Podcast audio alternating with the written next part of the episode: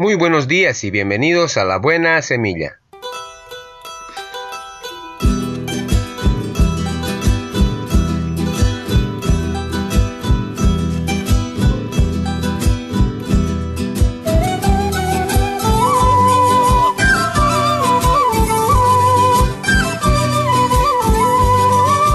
¿Qué tal? ¿Cómo están? Les saludo con la paz de nuestro amado Señor Jesucristo.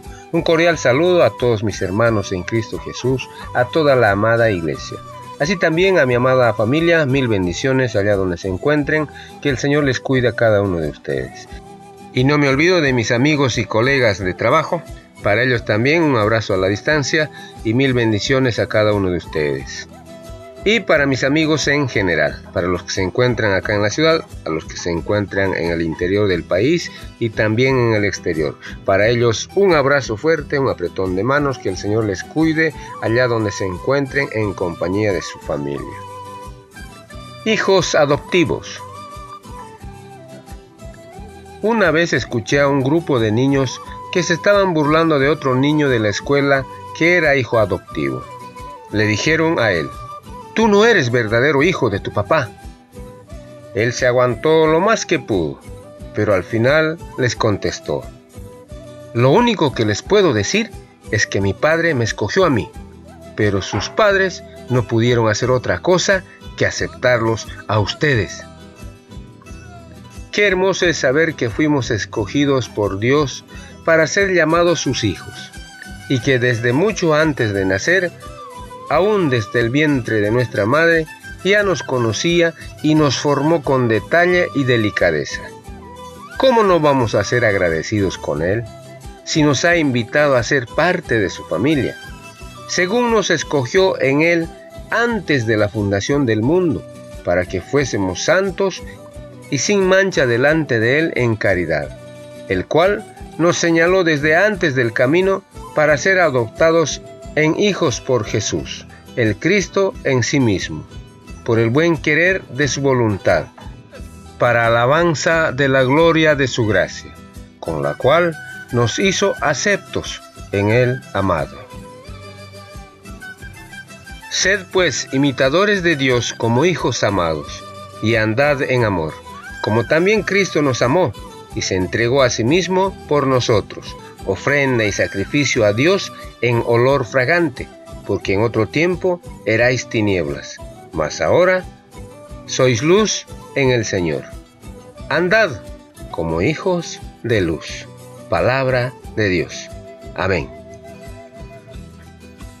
Muy bien, comenzamos con nuestra buena semilla. Hoy es día domingo 6 de diciembre del 2020.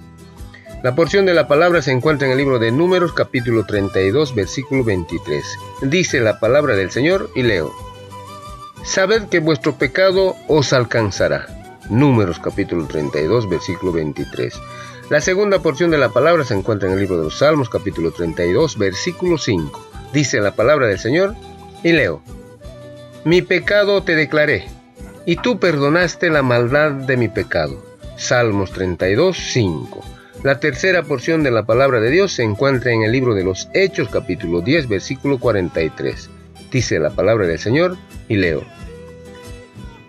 Que todos los que en Él creyeren recibirán perdón de pecados por su nombre. Hechos 10:43. Título de nuestra reflexión. ¿Quién es el culpable? Es imposible eludir las preguntas de Dios. A Adán Dios le dijo, ¿Dónde estás tú? ¿Has comido del árbol de que yo te mandé no comieres? Y el hombre respondió, La mujer que me diste por compañera me dio del árbol y yo comí.